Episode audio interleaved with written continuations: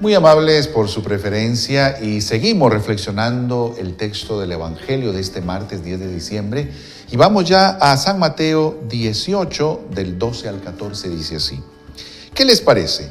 Supongamos que un hombre tiene 100 ovejas y se le extravía una. ¿No dejará las 99 en el monte para ir a buscar a la extraviada? Y si llega a encontrarla, les aseguro que se alegrará más por ella que por las 99 no extraviadas. Del mismo modo, el Padre del cielo no quiero que se pierda, no quiere que se pierda ni uno de estos pequeños. Palabra del Señor, gloria a ti, Señor Jesús. Y tenemos aquí esta famosa parábola que aparece también en Lucas capítulo 15, pero esta es la versión de Mateo, y habla de un hombre que pierde la oveja.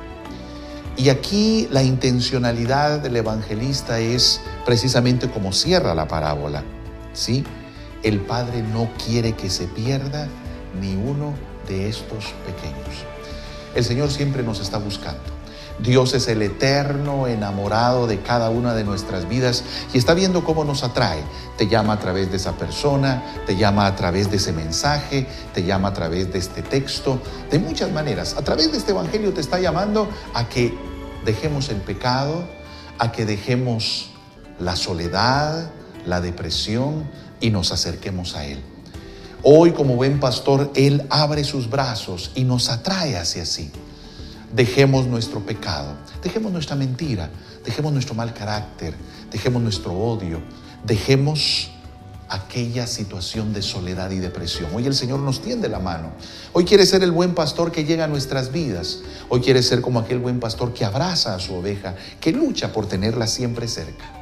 Nosotros debemos de ser aquellos que recibimos en nuestro corazón esa caricia, esa misericordia de Dios, porque Él es el buen pastor que no se cansa de buscarnos, de atraernos, para que estemos con Él y disfrutemos de su luz, de su gracia y de su presencia.